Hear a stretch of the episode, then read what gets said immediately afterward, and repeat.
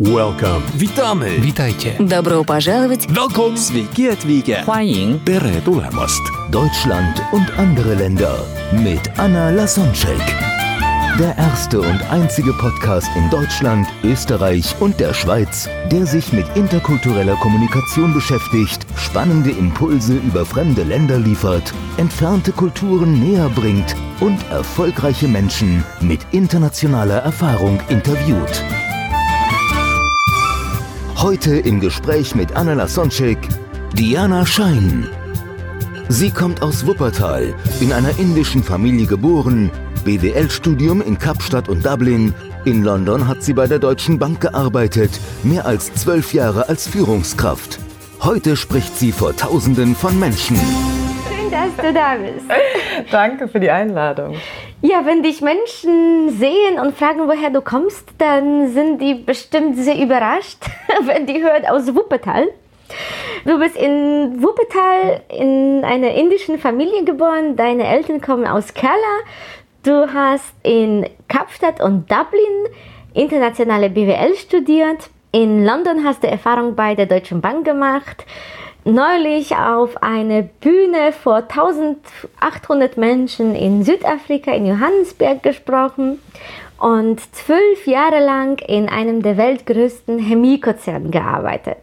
Du hast da verschiedene Teams geleitet, unter anderem Vertrieb, Einkauf, Supply Chain und mehrere Jahre im Bereich Marketing warst du für ganz Europa zuständig und unterwegs und 1600 Mitarbeiter innerhalb Europas aus verschiedenen Kulturen begleitet, genau zu dem Thema Nachhaltigkeit.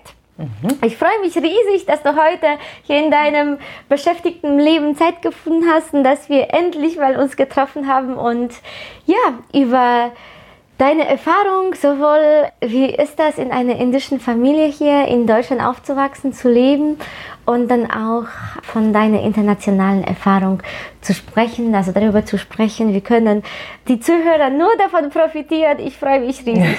Vielen Dank. Ich freue mich auch sehr über die Einladung. Danke dir, Anja. Ja, wie war das als Kind? Kannst du uns etwas zu deinem Hintergrund, zu deinen Eltern erzählen? Wie war das? Warum kamen die nach Deutschland und wie hast du dich dann als Kind gefühlt? Wie hat das ja, deine Kindheit geprägt, dass du gerade nicht in einer typisch deutschen Familie geboren bist? Ja, also angefangen hat ja meine Mutter. Sie hat im, im Rahmen der Gesundheitslücke, die es in Deutschland in den 70er Jahren vor allen Dingen gab, hat sie die Chance bekommen, über die Caritas oder Kirchenverbände im Endeffekt nach Deutschland zu kommen und dort eine Ausbildung im Pflegebereich, also als Krankenschwester, absolvieren zu können. Und dann ist sie aus Wenn du Caritas nennst, dann ist die dann katholisch? oder? ja, tatsächlich. Okay, das ist Einer der wenigen- ungewöhnlich. Ja, genau. Also Indien ist ja eher dafür bekannt, dass sie hauptsächlich äh, Hindus haben, aber gibt es natürlich auch Moslems, Buddhisten und auch Christen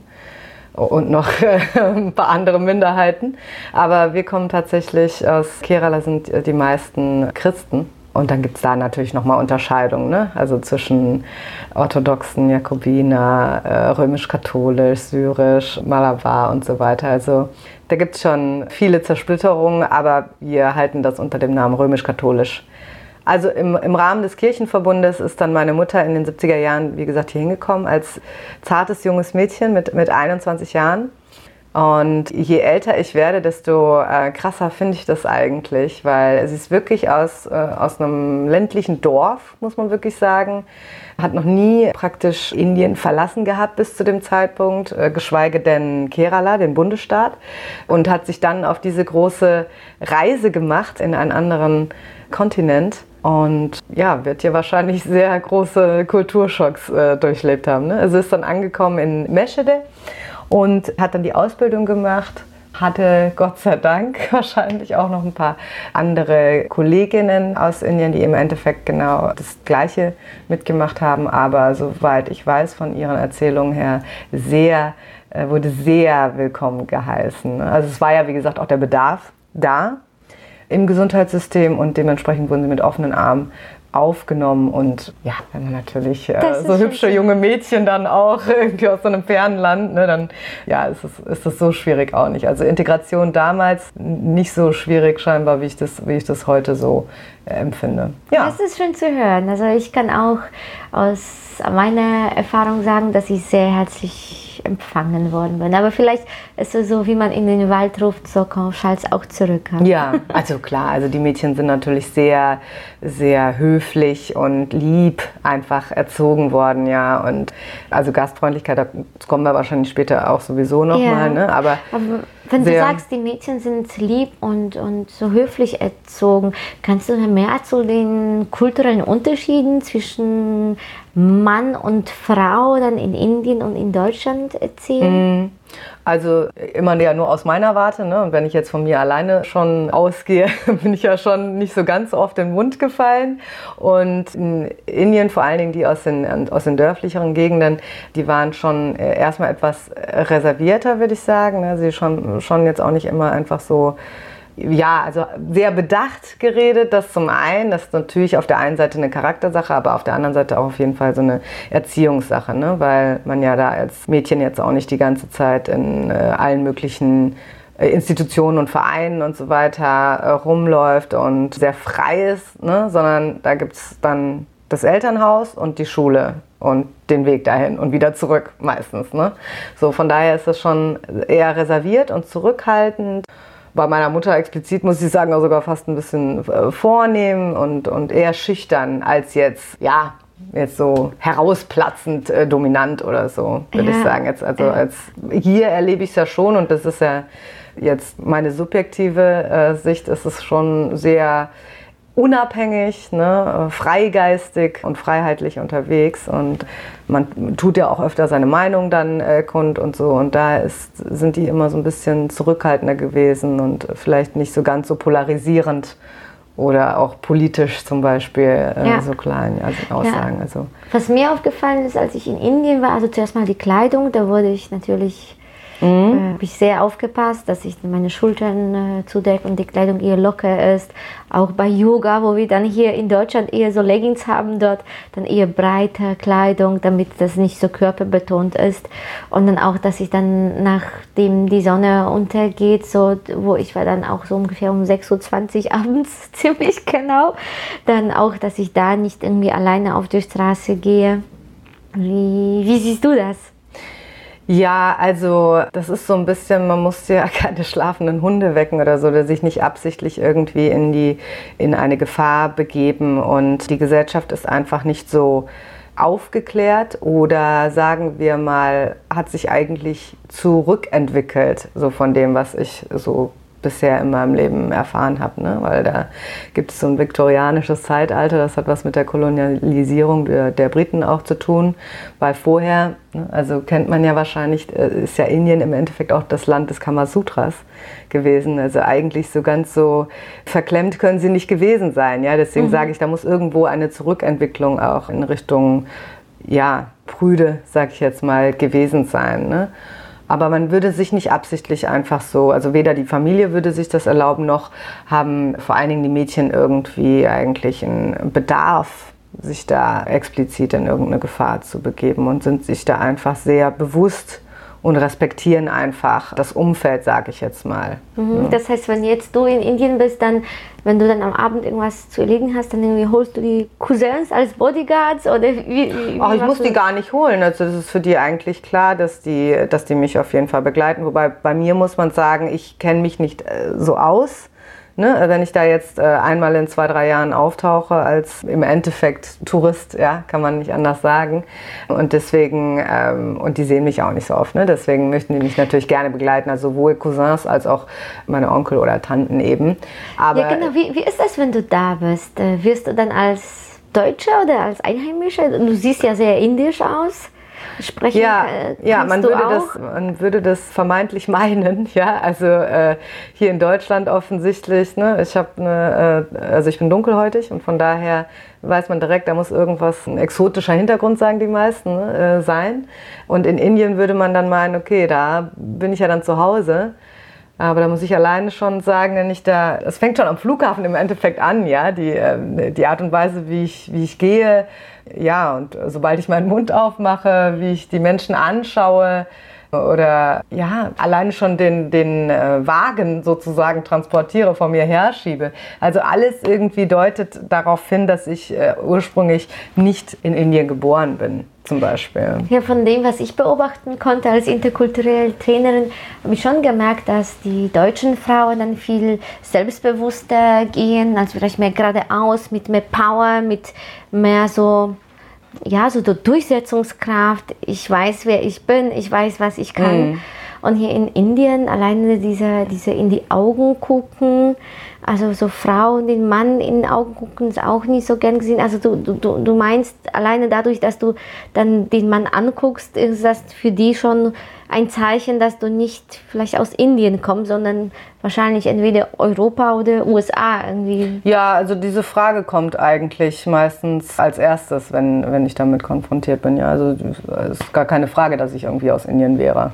Ne? Mhm. Also klar, wenn ich dann anfange zu sprechen, dann will ich jetzt nicht sagen, dass ich 100% Malayalam, also den, die keralesische Sprache, beherrsche, aber schon äh, einigermaßen gut. Aber ein kleiner Akzent wird für die definitiv zu hören sein, mindestens. Und, und von daher ist es schon relativ klar für die, dass ich irgendwie aus dem Ausland komme. Ja, also ich glaube, für Zuhörer kann es auch spannend sein, dass wir in Indien 120 Sprachen haben. Ja, stimmt das? Ja, also die Regierung hat wohl so ungefähr 122 offizielle Sprachen äh, gezählt und weit über äh, 540 Dialekte. Da gehen aber die Meinungen auseinander, ne? weil das ist ein Land mit äh, über 1,2 Milliarden Menschen und also das kann auch sein, dass es äh, gezählt wurden teilweise Sprachen auch bis zu 780. Ja, es ist und so, über 1000 Dialekte. Das finde ich so also. spannend, weil wenn man auf der Landkarte von unserer Sicht, unsere europäische Landkarte oder so äh, die Weltkugel anguckt, dann klar ist Indien größer als Deutschland. Aber ja, zehnmal so groß. Es, es kommt uns nicht so viel größer vor, wie jetzt die Menge der Menschen, die da leben. Es sollte an sich von der Bedeutung viel größer, meiner Meinung auf der Karte sein. Und ich weiß, wenn ich zum Beispiel in den USA bin, bei meinem Partner er hat auch eine Landkarte auf der Wand hängen. Dann ist natürlich USA in der Mitte.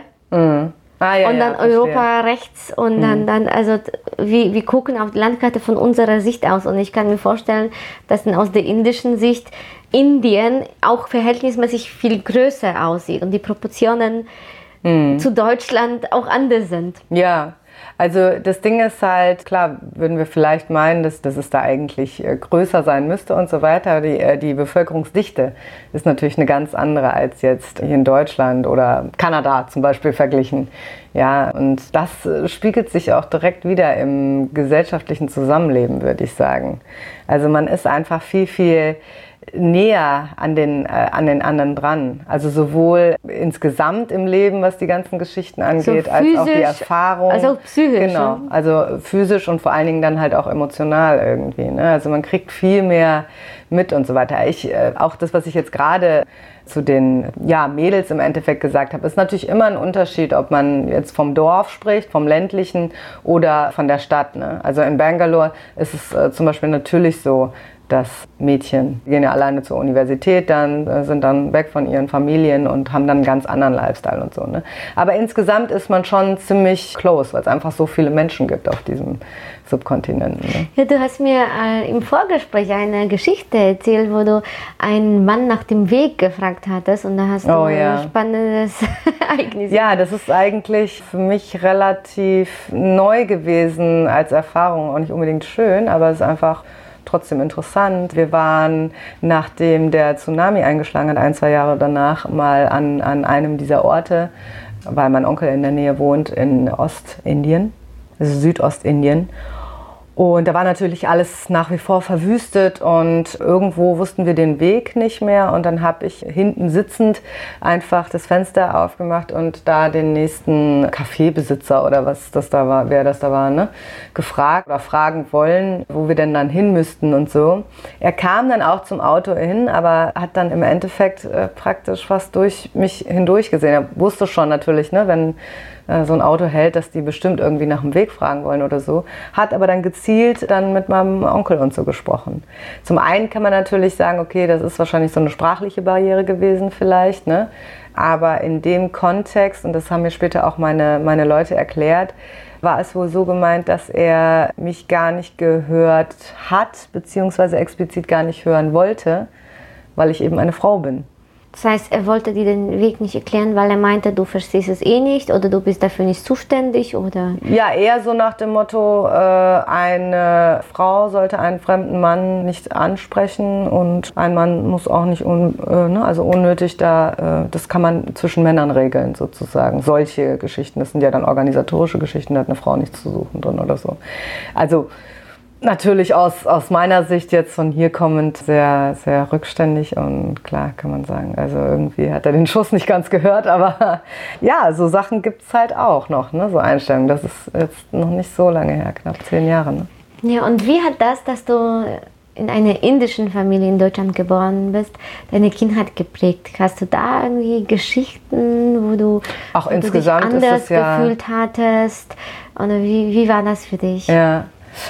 Also eine sehr schöne Kindheit, wenn ich mich so zurückerinnere, sehr behütet auf jeden Fall und wahnsinnig lustig auch irgendwo. Ne? Also du kommst nach Hause und es ist nicht, es ist nicht steril und es ist auch nicht ruhig und es ist auch nicht geordnet, sondern das ist so, als wären irgendwie, auch wenn du nur Vater, Mutter und zwei Kinder bist, irgendwie, als wären da weiß nicht, zehn Leute auf einmal. Es kann natürlich auch sein, weil du auch viel Besucherfluktuation hast, dass das dann äh, im Endeffekt wirklich so viele dann sind. Aber was das Essen angeht, ne, also die ganzen Gerüche, die man dann, also Indien ist ja auch sehr gewürzreiches, gewürzreiche Küche.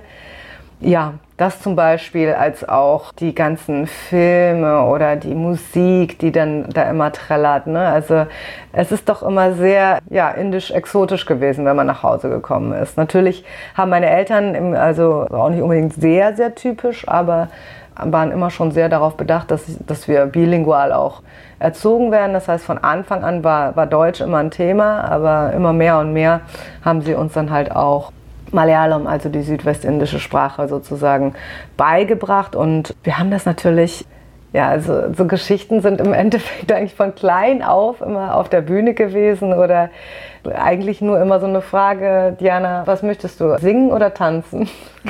Aber irgendwas musst du machen. Du musst irgendwie immer performen als Okay. Kind oder, oder irgendwelche sportlichen Leistungen äh, da, also als wenn man irgendwie so ein Entertainer irgendwie für die Okay. Eltern. Ne? Also sehr künstlerisch kreativ. Natürlich als Kind kann einem das auch wirklich sehr, sehr nerven, aber es ist irgendwo auch sehr, sehr kulturell groß geprägt irgendwie. Ne? Also man ist dann im Musikverein, man lernt dann die Lieder kennen, man ist im Tanzverein, man ist ständig auf Veranstaltungen gewesen. Eigentlich jede Woche war irgendwo anders eine Veranstaltung und dadurch ist auch natürlich so ein kultureller Zusammenhalt irgendwie ziemlich, ziemlich groß gewachsen.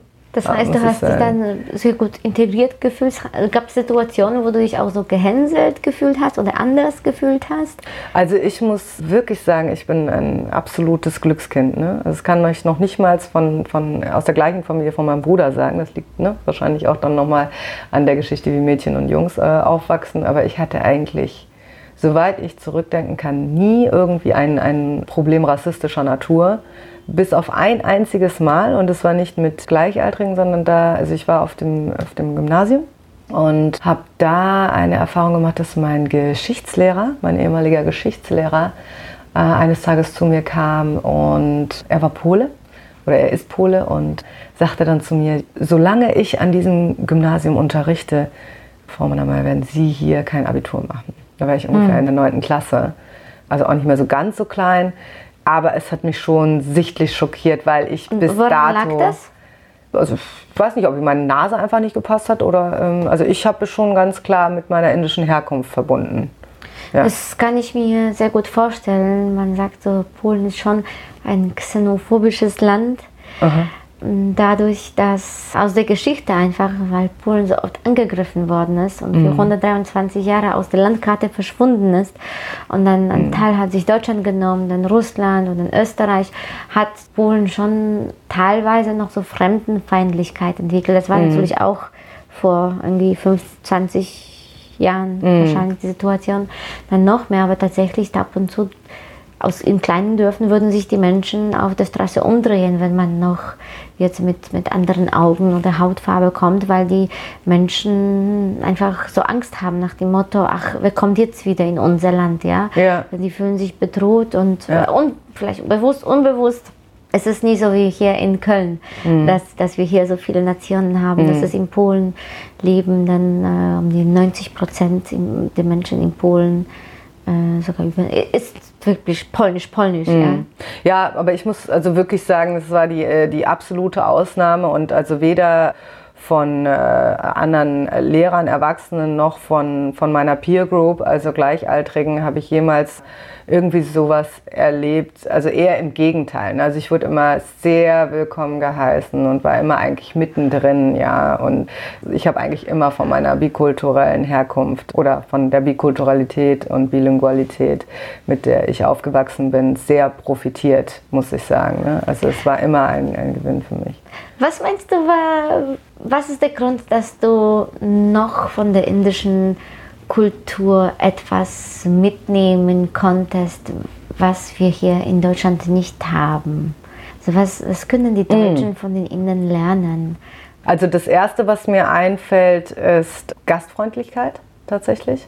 Also ich habe, wie gesagt, sehr viele äh, gute Erfahrungen gemacht, aber insbesondere jetzt aus meinem Freundeskreis habe ich das schon und äh, auch Bekanntenkreis und so weiter, habe ich das schon erlebt, dass man da schon mit zweierlei Maß teilweise misst oder so ein bisschen egoistischer hier ist oder auch dieses Teilen nicht so oder präsenter sein könnte. Ne? Also man, es gibt so ein Sprichwort, dass ein, ein, ähm, ein armer indischer Mann, also im Endeffekt ein Bettler, der dann Essen bekommen hat zur Abwechslung mal, das noch teilt mit seiner, mit seiner bedürftigen Katze sozusagen ne? und da das nicht alles dann gierig wegschlingt und so.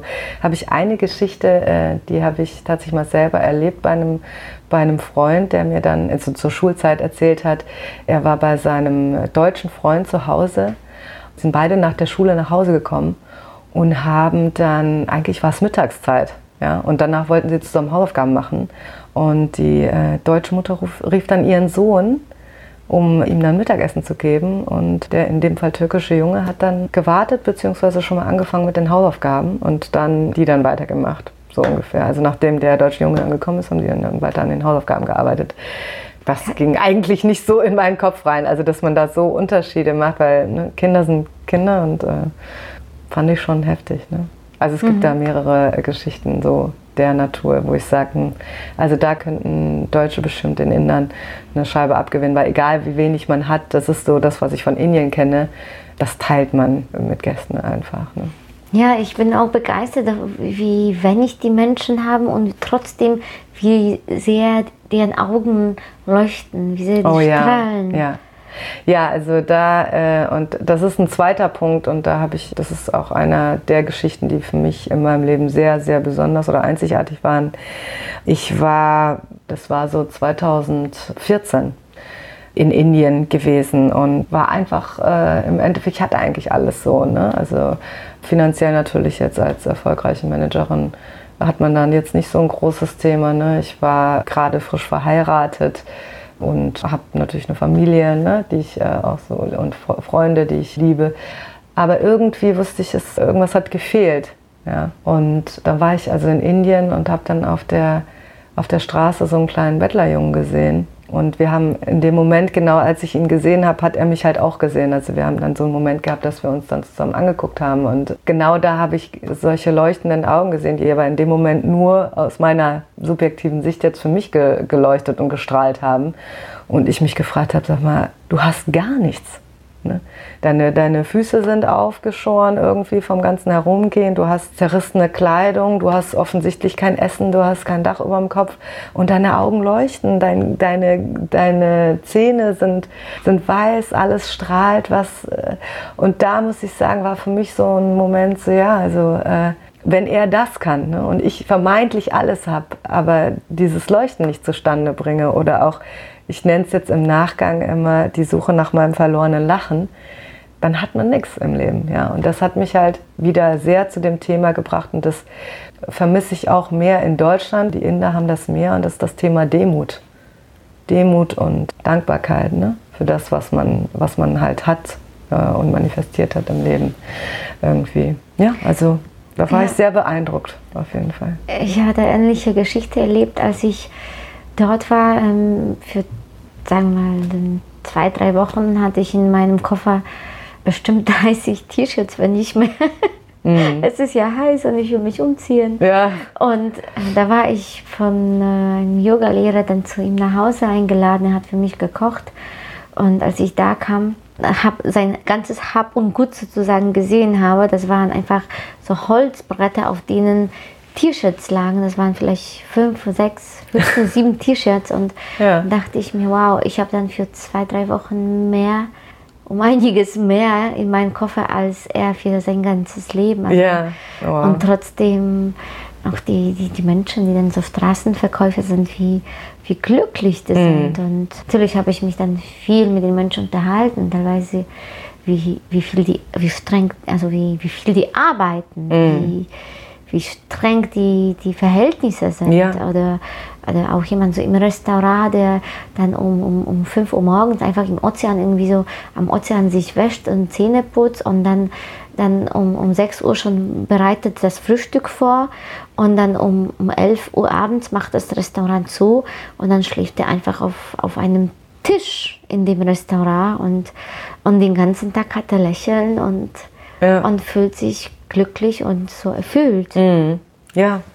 Ja, es ist halt immer so ein Maßstab, ne, mit was wir haben und was einen vermeintlich erfüllt. Und äh, dann noch die Frage immer dieses, was brauchen wir eigentlich wirklich, ne, mhm. um glücklich und erfüllt zu sein. Und das Ding ist halt, es ist natürlich nicht so, dass das Leben da super einfach wäre. Ne? Ganz im Gegenteil, es ist eigentlich wirklich ziemlich hart muss man ganz ehrlich sagen. Ne? Also alleine schon morgens früh, also wenn man da mit dem Zug oder so zur Arbeit fährt, das ist ja ein Gedränge wie, wie sonst was. Ja? Das ist nicht irgendwie bequem, ich steige ins Auto, mach dann, habe dann ein bisschen Pendlerstau vielleicht und dann bin ich aber dann auch da. Ne? Also das ist schon so Fight for Life und das jeden Tag. Aber ja, es ist halt oft so, dass man sich halt auf das Wesentliche besinnt. Ne? Mhm. Und das kann ich natürlich jetzt nicht von, von allen sagen, da gibt es auch immer zwei Seiten der Medaille, aber je ärmer sie sind tatsächlich, muss ich sagen, desto, desto mehr kommt das im Endeffekt raus, dass man sich auf das Wesentliche beschränkt. Weil die Mittelschicht ist natürlich auch so, die, ne, also die Kaufkraft wird ja jetzt auch immer größer dort und da kommt, kommen sehr westliche Einflüsse rein. Also Ne? Nicht nur dieses höher, schneller, weiter, sondern auch, da kommt man sehr auch ins Vergleichen rein. Und ja, mein Auto und mein Haus muss aber jetzt noch zwei-, dreistöckig sein. Und wir müssen jetzt auch alle mit der ganzen Familie bei McDonalds äh, essen. Und also, das ist aber wahrscheinlich ein Luxus. Hein? Das ja, das ist McDonald's ist um so viel teurer als, ja. also, als das gesunde so, ayurvedische Essen oder Reis. Ne? Also so wie also ich das, äh, so, also da mit Menschen gesprochen habe, reichen so die, um die drei Euro meine Familie zu ernähren ja. pro Tag. Und die Preise in McDonalds sind natürlich dann eher anders. Ja, das wird halt eher so als Status dann gesehen. Ne? Genau. So, wir kommen jetzt auch mal in unsere Kaufkraft. und Genau, in McDonalds essen als Symbolstatus. Ja. Aber weil du das vorher angesprochen hast, in Indien gibt es natürlich auch Unterschiede. Kastensystem ist auch das, womit viele Menschen Indien, Indien verbinden. Mm. Was, was kannst du beobachten? Welche Einstellung hast du dazu? Ja, also ich bin ja wie gesagt römisch-katholisch erzogen worden, also christlich. Von daher habe ich jetzt nicht aus erster Hand irgendwie Erfahrung mit dem Kastensystem gemacht, zumal das offiziell natürlich auch verboten ist in Indien. Und naja, gut, es ist eine Geschichte aus Aber dem... Vielen, in vielen genau, Köpfen, in vielen Köpfen ist es definitiv und ist ein System, ein veraltetes System aus dem Hinduismus heraus, wobei man sagen muss, die Hindus, die ich kenne, und ich war auch schon in, in Ashrams und so weiter, die sagen im Endeffekt, dass das äh, nicht deren ja, getreues System sein kann, weil es im Endeffekt menschenverachtend ist. Äh, Trotzdem habe ich das Gefühl, wenn man, also so von meiner Beobachtung, wenn jemand in einer Verkäuferfamilie geboren ist, ist er ein Verkäufer und so Traditionen ja. sind auf jeden Fall weitergelebt worden und war schon auch zum Beispiel ein ganz großer ja, Skandal beziehungsweise eine große Überraschung als einer, der aus der ne, nicht offiziell, aber im Endeffekt inoffiziell unberührbaren Kaste, also im Endeffekt eigentlich noch unterhalb der untersten Kaste, ein Präsident mal heraus hervorgegangen ist. Ne? Also das war immer noch ein, ein großes Ding. Aber ja, also viele sind auch so äh, Brahmanen und so weiter, das, das sieht man schon auch heute ja, noch. Kannst, ne? du, kannst so du das ein bisschen so näher erläutern, welche Klassen gibt es und vielleicht hast du irgendwie deine Eltern und jemand damit ist jemand damit in Berührung gekommen, sodass die Zuhörer ein bisschen sich ein Bild davon machen. Also mein Vater hat mir mal von einer Geschichte erzählt, da war er bei der Caritas und ist so nach seinem Master den er gemacht hat in Wirtschaftswissenschaften, ist dann in jungen Jahren dann halt das erste Mal gereist in ganz Indien, ist da mal in Berührung Er hat gekommen. dort studiert. Nee, er hat fertig studiert, hatte an der Uni schon gelehrt und ist aber dann mit Aber der, in Indien. In Indien, genau. Mit der, mit der Caritas hatte dann Aufträge bekommen, dann da Arbeiten zu verrichten. Ne? Also für den, für den, ähm, für den Caritas-Verbund eben und hatte da in einem Wohnkomplex sozusagen musste man noch äh, das Wasser mit dem praktisch aus dem Brunnen holen. Und hatte dann schon einen Eimer äh, für den für den nächsten Bewohner sozusagen fertig gemacht, die da auch stand. Und das war eine, eine ältere Dame, eine hinduistische Dame, die dann das Wasser genommen hat und weggeschmissen hat, weil sie wusste, dass er Christ war oder ist und äh, das dementsprechend dann für sie dann halt äh, verunreinigt war. Also das war jetzt in den 70er Jahren. Das ist natürlich, hat er schon als sehr äh, eine religiöse Diskriminierung sozusagen empfunden, aber er hat es dann auch einfach so äh, stehen lassen im Endeffekt. Ne? Also er ist da jetzt nicht nochmal auf sie dann zugegangen und wollte sie da irgendwie nochmal sensibilisieren, weil das sind einfach Unterschiede, sagt er. Mhm. Und wenn wir bei deinem Vater sind, dann ja von deiner Mutter haben wir schon gehört, wie das kam, dass sie äh, in Deutschland gelebt, gearbeitet hat. Wie, wie haben die sich kennengelernt? Wie haben die dann zusammengefunden? Warum haben die geheiratet? Wie ist, wie ist das gewesen? Ja, genau. Das ist äh, vielleicht auch noch ein größerer Unterschied, äh, zumindest der heutigen Zeit. Und zwar haben meine Eltern eine arrangierte Ehe gehabt. Das heißt, meine Mutter kam ja aus Deutschland, die hat dann schon sieben, acht Jahre in Deutschland gearbeitet gehabt. Und dann kam mein Opa, also mütterlicherseits, und sagte so, das Kind, das Mädchen muss jetzt auch mal verheiratet werden. Wo haben wir denn da äh, akzeptable Kandidaten? Und akzeptabel ist in dem Sinne, schaut man natürlich auf die Familie also Status ne, und die Ausbildung der jeweiligen äh, Partei, in dem Fall des Herrn. Ja, und, und Hintergrund im Endeffekt. Ne? Natürlich auch irgendwo, ja, ne, passt es zur Familie insgesamt, äh, aber Charakter und so ist da eigentlich weniger ein Thema. Ne? Und Liebe schon mal gar nicht. Das kommt dann oder auch nicht, wen interessiert es so ungefähr. Ne? Aber da ging es hauptsächlich drum. Und, äh, das heißt, wenn Menschen dann hier in Deutschland sagen, ach, äh, das ist eine arrangierte Ehe, so schrecklich, so schrecklich und fühlen teilweise Mitleid für die Menschen, die in arrangierten Ehen leben. Wie sehen das die Menschen dort? Mhm. Also ist es für die ein Vorteil? Irgendwie mhm. fühlen die vielleicht auch Mitleid für uns, dass wir uns selbst den Partner aussuchen müssen? Oder wie, wie, wie mhm. empfinden die das? Also das ist ja jetzt im Endeffekt fast 40 Jahre her, ne? also die, die äh, Eheschließung meiner Eltern. Deswegen in Indien hat sich ja auch sehr viel äh, getan seither. Aber jetzt so aus damaliger Sicht war das gar kein Thema. Also für meine, für meine Mutter. Das wäre,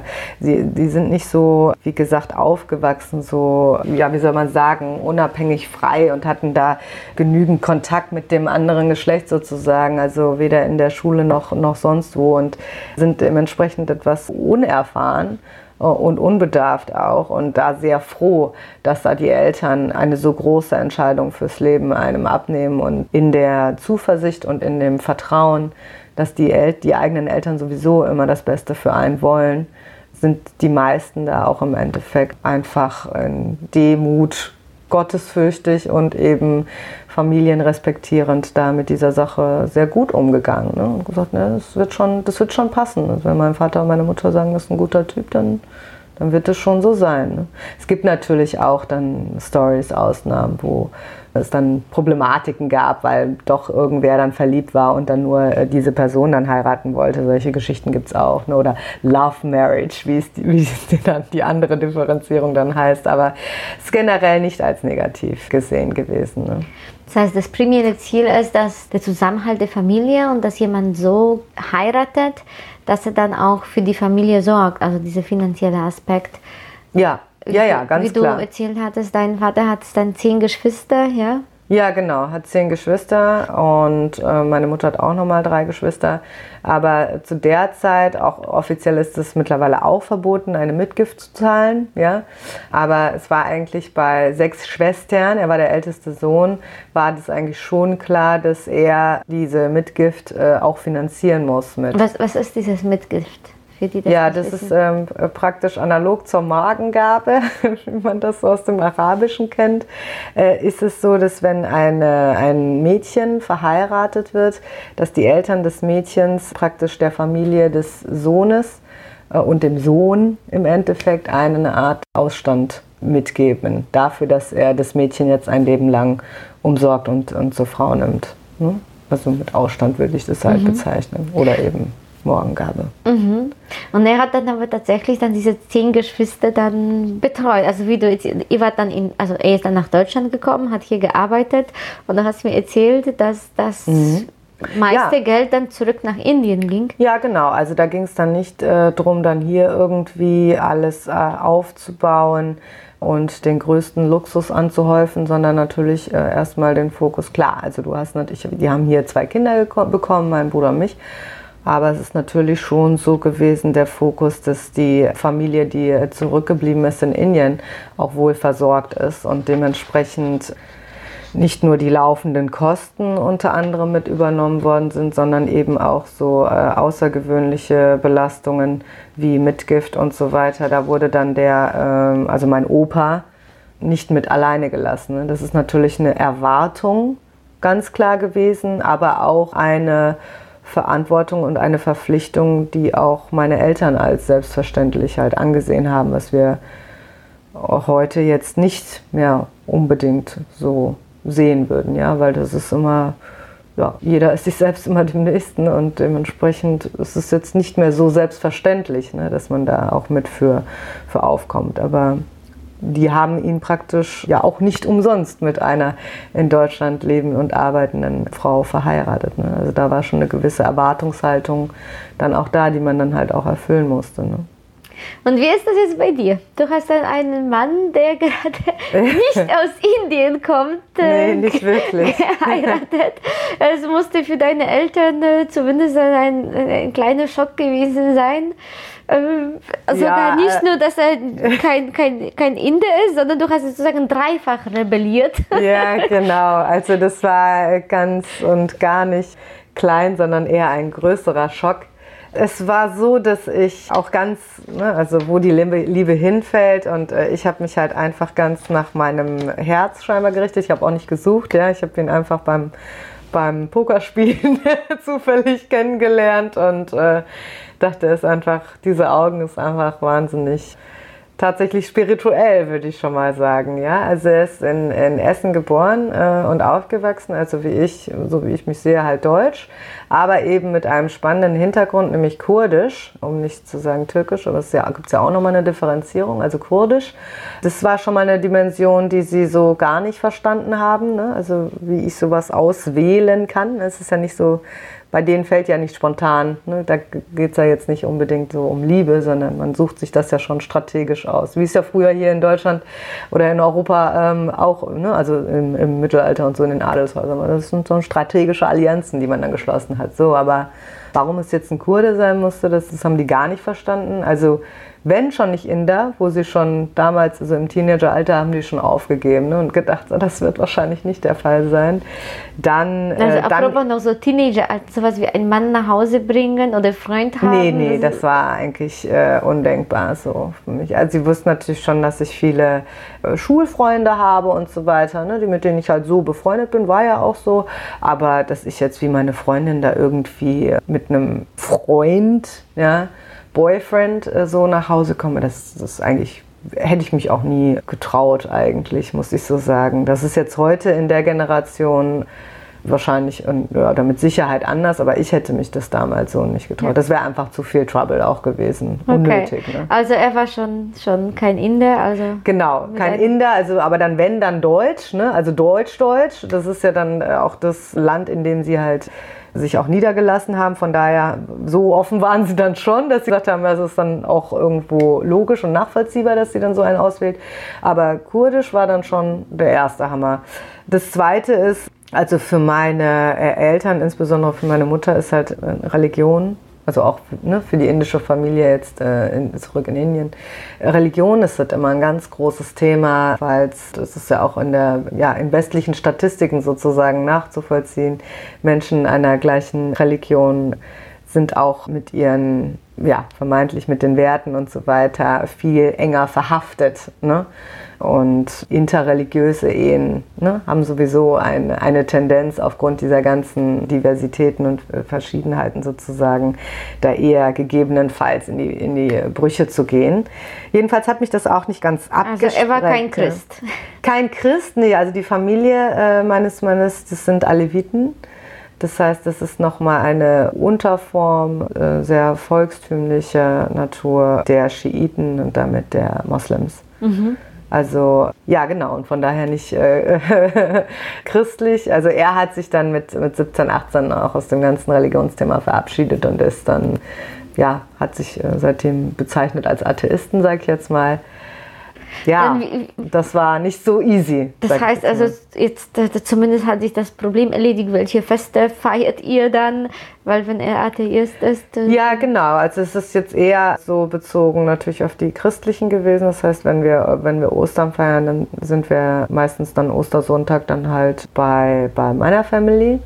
Wobei seine Family auch halt äh, immer natürlich zu diesen freien Feiertagen sozusagen zusammenkommt. Das heißt, wir gucken schon, dass wir dann zum Beispiel Ostersonntag bei meiner, Ostermontag bei seiner Familie, als auch zum Beispiel an Weihnachten, da machen wir aufgrund der Größe und Wichtigkeit des Festes, ist es dann so, dass wir 24., 25. meistens bei meiner Familie sind, ne? weil da auch viele dann anreisen, auch ne? aus, aus Frankfurt und so weiter und dann aber den zweiten Weihnachtstag dann schon zu seiner Familie gehen, weil die dann mhm. auch so ein, ne, also so ein Feiertags zusammen, Familienzusammengehörigkeitsgefühl ja. dann da ja. feiern irgendwie.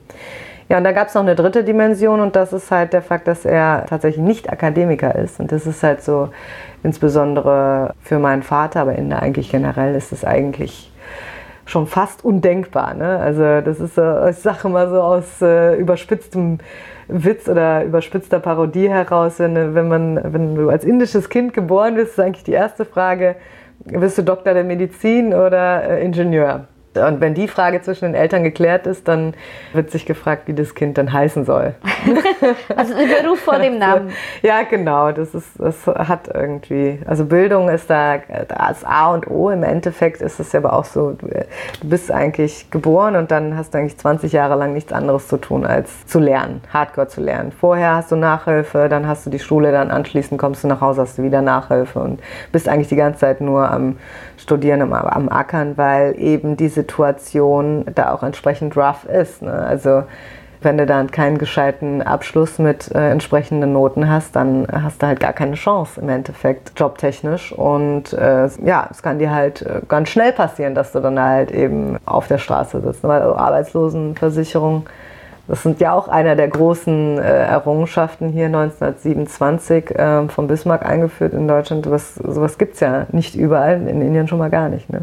Mhm. Also von daher muss man dann schon gucken, wo man bleibt und deswegen halt auch ein so großer Fokus, insbesondere halt eben auch bei den Frauen oder den Mädchen. Und das war meiner Mutter halt immer sehr wichtig, ja, unabhängig zu sein halt. Ne? Und auch insbesondere halt finanziell unabhängig. Ähm, von der Familie, vom eigenen Mann halt zu sein. Ne? Deswegen, das war immer sehr wichtig. Ich habe jetzt als Exot auch da wieder äh, äh, weder Medizin noch Ingenieurswesen, sondern BWL studiert, internationale BWL.